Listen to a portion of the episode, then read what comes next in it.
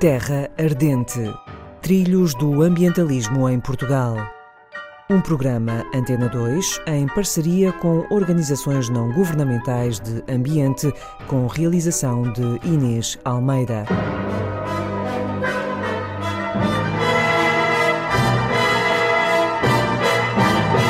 Esta semana, Grupo Lobo, Associação para a Conservação do Lobo e do seu ecossistema. Muito boa tarde, professor Francisco Petrucci Fonseca. É um dos fundadores e presidente do Grupo Lobo, Associação para a Conservação do Lobo e do seu ecossistema, e diretor do Centro de Recuperação do Lobo Ibérico. O professor Petrucci Fonseca nasceu na Covilhã em 1953, licenciou-se em Biologia pela Faculdade de Ciências da Universidade de Lisboa, a FECUL, e doutorou-se em Ecologia e Biosistemática pela mesma universidade. É também professor no Departamento de Biologia Animal da FECUL. Foi e é coordenador, consultor e investigador em vários projetos de investigação científica, nacionais e internacionais. É autor e coautor de diversas publicações científicas. Faz investigação no Centro de Ecologia, Evolução e Alterações Climáticas da FECUL. Gosta muito de dar aulas e fazer investigação e divulgação, visando contribuir para a coexistência entre o homem e o lobo. Seja muito bem-vindo à Antena 2, professor.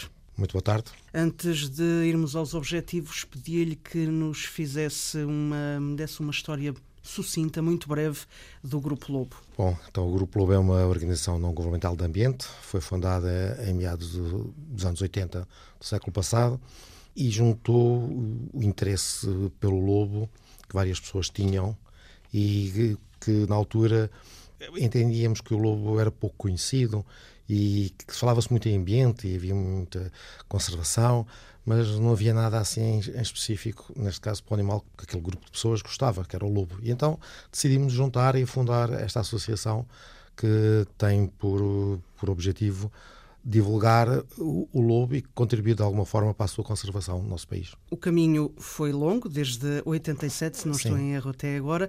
Eh, a associação, o Grupo Lobo, já recebeu alguma, algumas distinções e tem um vasto trabalho para apresentar, precisamente como dizia o professor, na área da conservação do lobo e da sua interação com o homem. Exatamente. Perguntava-lhe primeiro qual é que é a situação do lobo em Portugal. Bom, o lobo, hoje em dia, é um animal que é muito mais conhecido pelas pessoas, em geral, e, portanto, é um animal que começa a entrar de uma forma diferente no nosso dia a dia.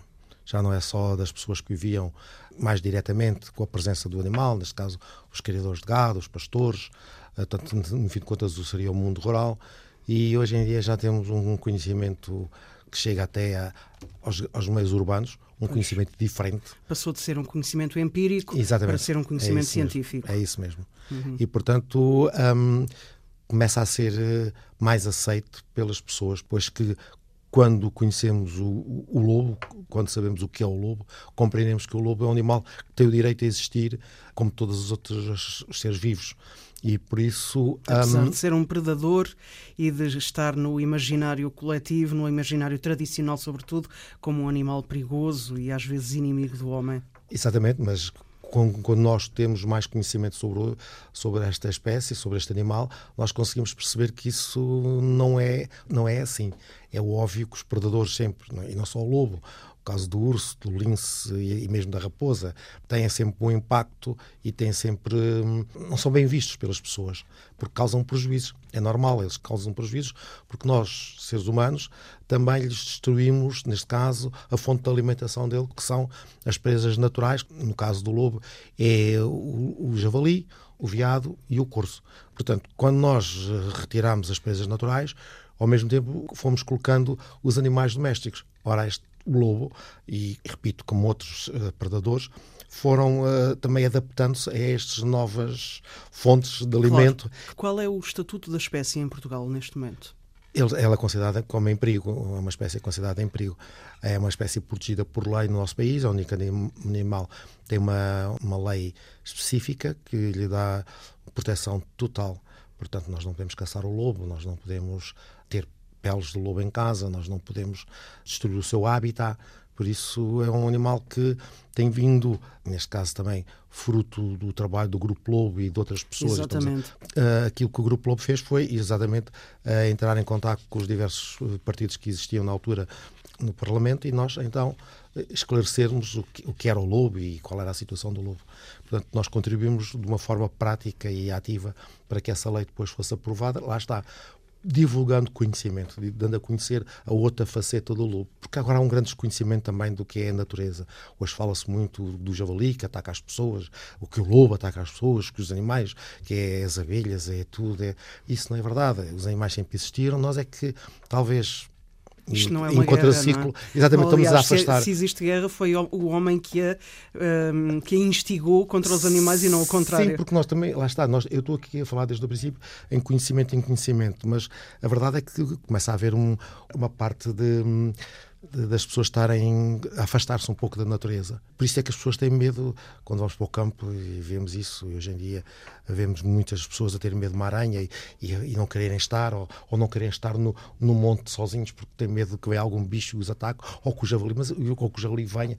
Mas isso não acontece. Portanto, apesar de os centros urbanos serem produtores, vá lá, de conhecimento científico sobre o lobo, é? as, as, pessoas, os, os, habitantes das cidades têm um desconhecimento extremo depois tá. quando está chegam aos locais está, exatamente, onde é exatamente, o é isso. habita. É isso. E não é só, é, repare, como professor, nós vemos isso nas aulas quando os alunos chegam, vê muito, têm muita informação através dos documentários da televisão então, e não têm, fazem ideia uh, um pouco afastada do que é a realidade da natureza e do que é estar na, na natureza e andar ali atrás e, e à procura e depois não se ver os animais. Também tem muito aquela ideia de que nós chegamos ao campo e os animais andam todos a saltar ali à nossa volta e ver-nos e que estamos sobre sempre aquela pressão do ataque que alguém. Mas isso não é verdade, isso não acontece. Né? A natureza é, é, vive em harmonia, nós também, se conseguimos integrar-nos estarmos lá de uma, de uma forma calma, tranquila, os animais não nos vêm fazer mal nenhum, porque nunca nos fizeram. No caso do lobo, por exemplo, o lobo aprendeu que o ser humano é o seu predador. E o lobo que sente Uh, de alguma forma pressente a presença do homem, afasta-se uhum. e, portanto, não, não vai atacar o homem. Isso são, são mitos, são novos mitos de que é não alargar lobos, de que os lobos de agora são diferentes dos de antigamente. Isso não é verdade. Ah, mas hoje em dia aproximam-se das aldeias e o que Os lobos, antigamente, por exemplo, no inverno, agora nesta altura, agora estamos no outono, mas daqui mais para a frente, quando havia as grandes nevadas, os pastores não iam para o monte com o gado. Uhum. Então deixavam os, ga claro. os gados uh, na loja, na, cor na corriça ou no estábulo, chamemos conforme as diversas regiões do Exato. país. E o lobo, que não tinha alimento, vinha à procura do seu alimento onde ele estava, que é nas aldeias. Ora bem. Ora, e muitas vezes, quantas vezes, não é só muitas, mas quantas vezes, os lobos não encontravam ou a ovelha, ou, ou a cabra, ou a vaca, fosse o que fosse, mas encontravam o cão. E eles predavam o cão, matavam e comiam o cão.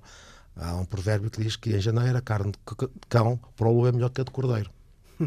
Está a ver? E vem daí. Vem daí, vem daí, uhum. porque é verdade. Não há nenhuma razão para nós Não há nenhuma medo. situação de conflito ativo entre o homem e o lobo provocada pelo lobo se eu fosse criador de gado e tiver um, tiver um rebanho e vier o lobo e matar um, algumas cabeças, claro que eu tenho um problema grave, não é? Tenho um problema até emocional e tudo isso, económico. Mas hoje em dia, lá está, a tal lei que há pouco nós falámos, obriga o Estado português a pagar, ressarcir o, esse prejuízo. Claro, mas primeiro, um ponto da situação. Qual é a importância do lobo para a preservação do ecossistema português? Olha, como eu já há pouco disse, o lobo tem todo o direito a existir como qualquer outra eh, criatura. Depois também tem um, um papel importante, olha, por exemplo, regularizando as espécies das, suas presas naturais. O lobo, ao contrário do que as pessoas pensam, as pessoas pensam que não dá, por exemplo, javali, que o lobo desapareceu por causa do javali. Exatamente é o contrário. O javali muitas vezes está controlado pelo lobo que existe numa determinada área, pela população de lobo que existe sim, ali. Sim. Porquê? Porque para o lobo é mais fácil ir um lobo, quando digo dois, três, quatro lobos, a capturar um javali do que ir arriscar a vida a atacar um rebanho. Portanto, aí é que está é um papel que o lobo está a, a desempenhar, controlar aquela população de javalis, se nós não, nós não sabemos, ele está lá a fazer esse papel. Uhum. Nós estudamos os hábitos alimentares do, do lobo, analisamos os dejetos que o lobo faz e que nós conseguimos ver perfeitamente que há determinadas zonas do país que os dejetos do lobo são constituídos só por pelo de javali. Por isso que se prova que o lobo come bastante uhum. javali.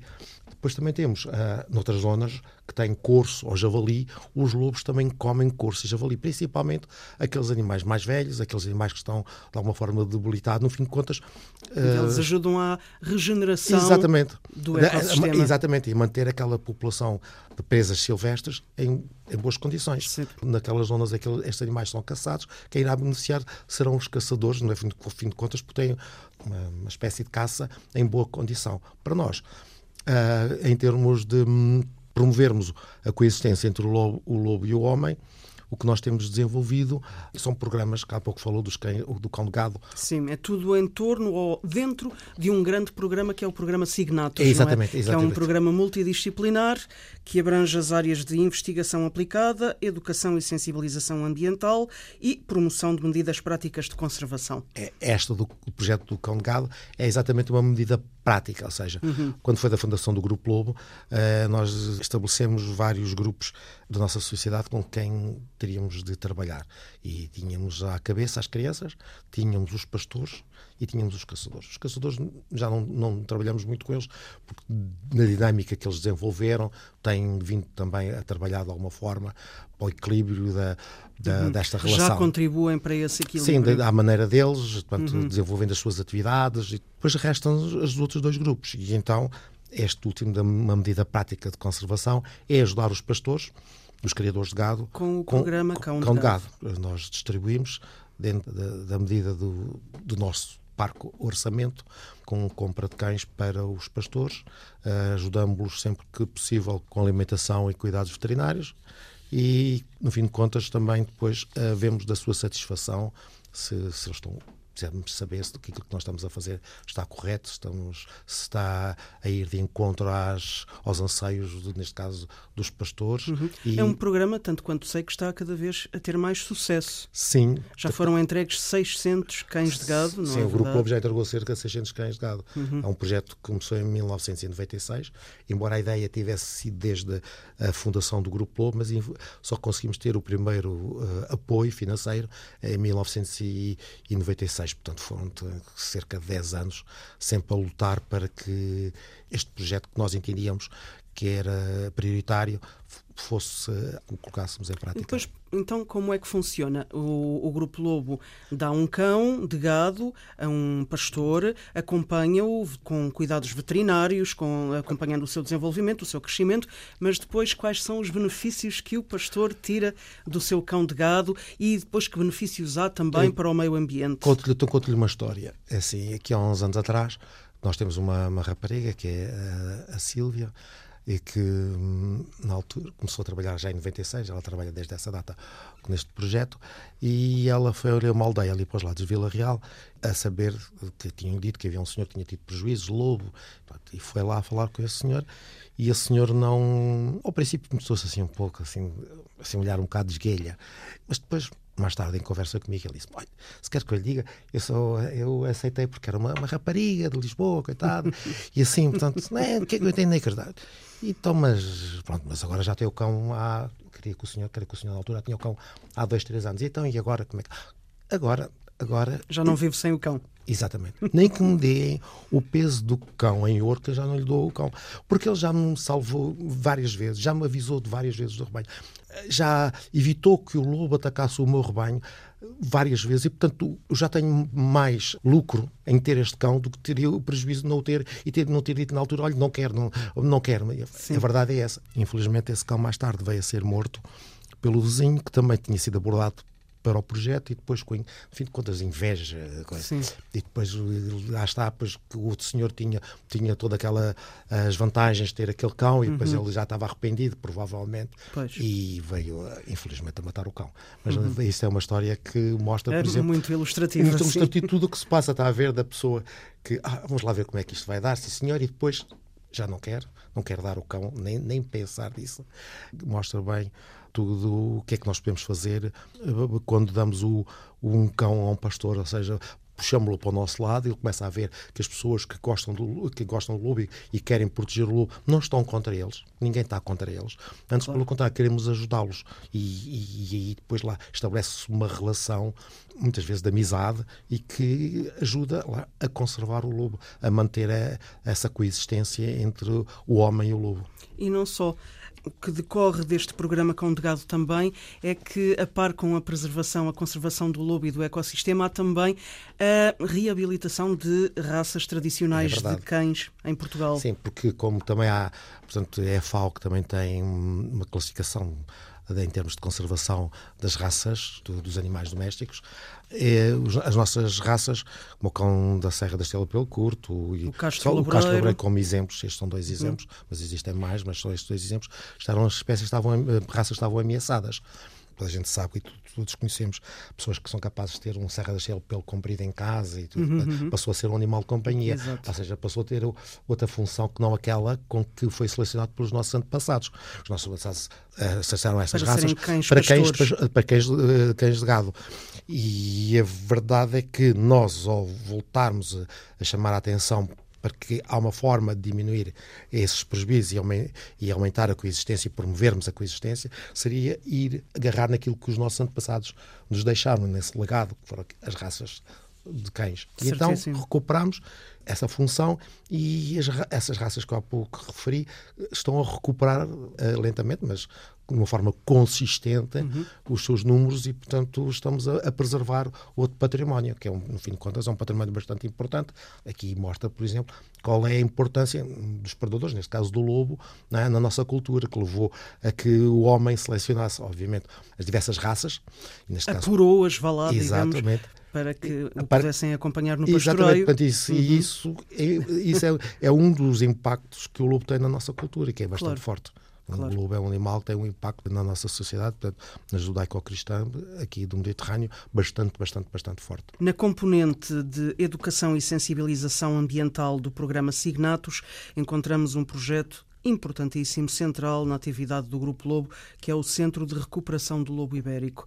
Professor Petrucci Fonseca, pedia-lhe que nos explicasse como é que funciona este centro e quais os seus objetivos. O centro surgiu quando nós soubemos que ia ser promulgada a lei de conservação do lobo ibérico, Uh, nós sabíamos na altura que havia animais que estavam em cativeiro e o que é que ia fazer acontecer àquelas animais. Havia pessoas que tinham animais em, lobos em cativeiro. Então nós propusemos uh, criar um espaço onde esses animais pudessem ser recebidos e viver até ao fim dos seus dias. Portanto, na altura criámos então o Centro de Recuperação do Lobo Ibérico. Foi aqui perto de, de Lisboa, na Mafra, porque foram as primeiras pessoas que nos ajudaram eram pessoas de cá que nos cederam um bocado de terreno para nós podermos uh, receber o primeiro lobo que veio ali da zona de Sinfães se, se, alguém nos tivesse ajudado na altura um, noutra zona do país, teríamos Sim, ido para lá, sido. mas uhum. nós temos, lá está, como nós somos uma ONG, temos que viver também das pessoas que nos querem ajudar. Claro. E a partir daí desenvolver-se esse projeto, que hoje em dia, no presente, nós temos 13 lobos em cativeiro, lobos que vieram de, das instituições. Recebemos lobos, por exemplo, de Espanha. Nós, nós só temos lobos ibéricos, portanto, uhum. não aceitamos outros lobos de outras zonas da Europa, ou mesmo que seja do, do mundo.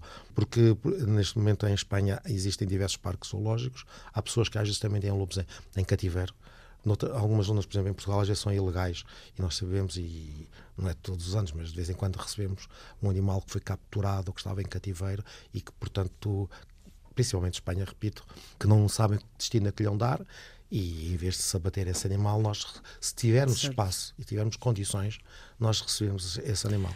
Apesar de o objetivo não ser a reintrodução do animal não, no não, habitat não. selvagem, eles vivem num habitat seminatural dentro do centro exatamente, de recuperação. Exatamente, nós procuramos dar-lhes condições para viverem tranquilamente sem demasiado contacto com, exatamente, com os humanos. Exatamente. e, e eles, ali no, eles ali são embaixadores dos lobos que vivem em liberdade, porque as pessoas podem visitar aquele espaço, nós podemos falar com as pessoas sobre o que é o lobo, a sua relação com o homem, aquilo que há Podem estudá-los exatamente, num, num, numa observação direta. É? Exatamente. É? O seu impacto na cultura e procuramos também transmitir quão difícil é ver um lobo, porque nós ali não garantimos aos visitantes que vão ver lobos. E nós não podemos garantir isso, porque nós deixamos os lobos terem a sua vida. Se eles quiserem aparecer, aparecem. Se não quiserem, nós condicionamos a nossa vida ao ritmo dos lobos. Porque, uhum. obviamente, nós queremos o seu bem-estar e o seu bem-estar é o que eles entendem são 18 hectares de terreno. O Grupo Lobo tem que fazer hum, introdução de espécies no, no habitat? Não, ou não. Está... A única, não. A única coisa que fizemos foi recuperarmos o coberto vegetal. Aquilo era uma antiga quinta, que os proprietários eram pessoas de idade e que tinham, numa altura da sua vida, decidido colocar eucaliptos naquela zona. E então nós retiramos os eucaliptos e, temos, e estamos a recuperar o coberto natural da, da, região.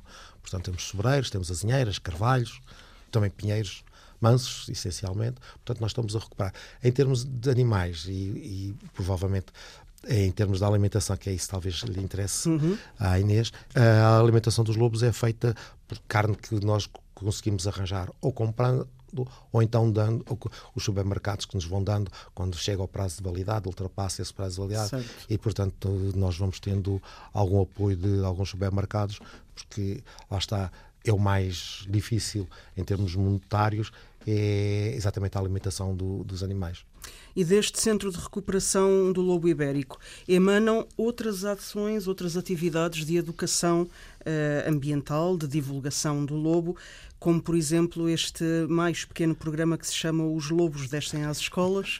É verdade, mas nós, lá está, como há pouco eu referi, um, um, dos, um dos grupos da nossa sociedade que nós, nós apontámos desde o princípio como importantes para a conservação a longo prazo do lobo e aumentar a coexistência do homem com esta espécie animal são as crianças. E nós também temos pessoas que trabalham para o Grupo Lobo, que vão às, às escolas e não só, a quem nos convidar, a quem nos perguntar, a quem mostrar interesse em que nos, nos desloquemos lá para falarmos sobre este animal. E às vezes também temos voluntários, voluntários, pessoas que se oferecem e que vão falar, obviamente, sobre o lobo às escolas, às universidades.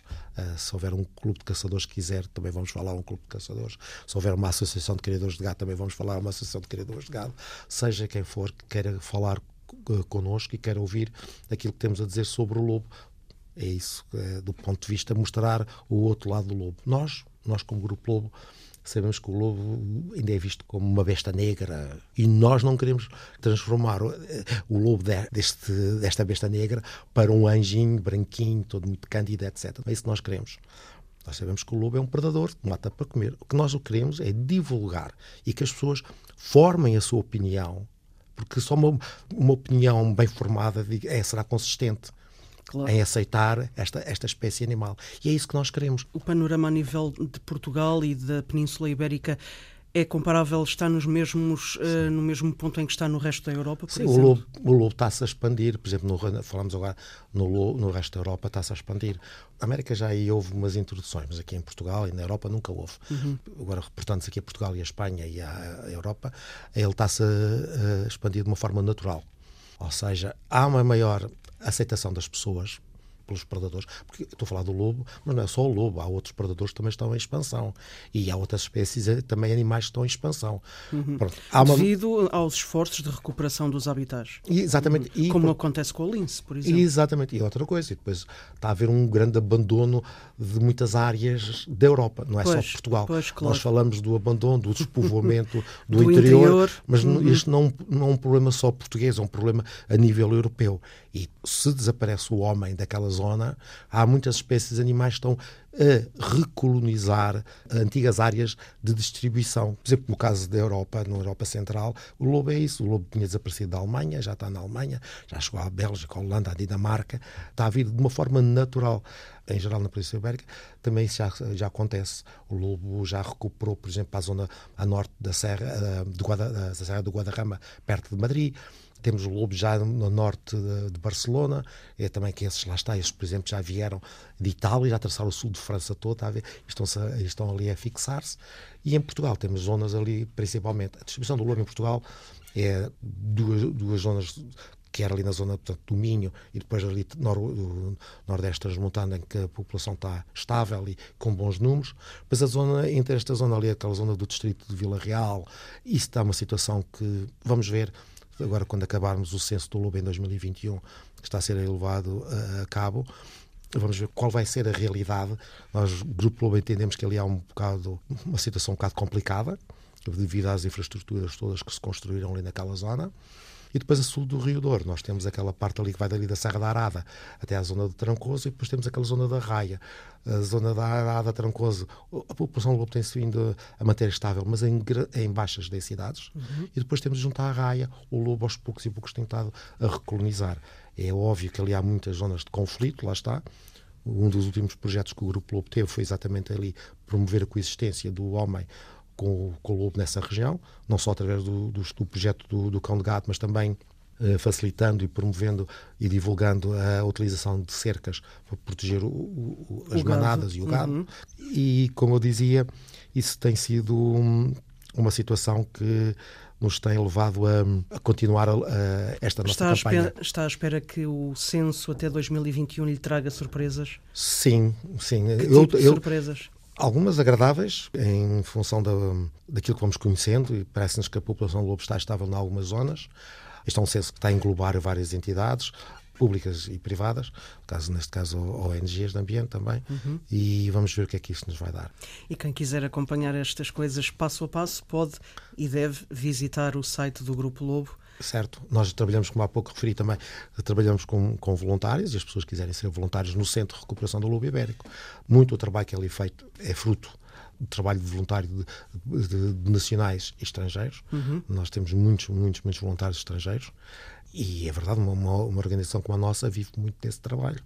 E, mas também quem quiser participar na, no censo e na, na zona em que nos foi distribuída para inventariar o lobo, portanto, que é aquela zona do distrito de Vila Real, essencialmente também pode nos contactar para colaborar connosco. Já, já, já temos dois, três contactos de pessoas que ali da região que fazem as suas caminhadas e que nos fazem chegar informação de lobos que viram e, e portanto, isso é muito importante para nós.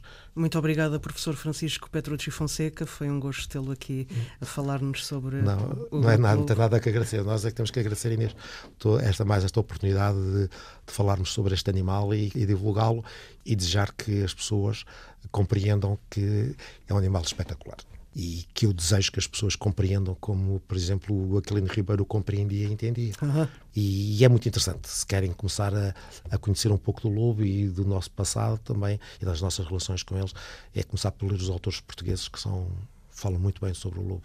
Muito bem, que o descrevem muito bem. Mais uma vez, obrigado. Muito obrigada também. Boa, boa tarde. tarde.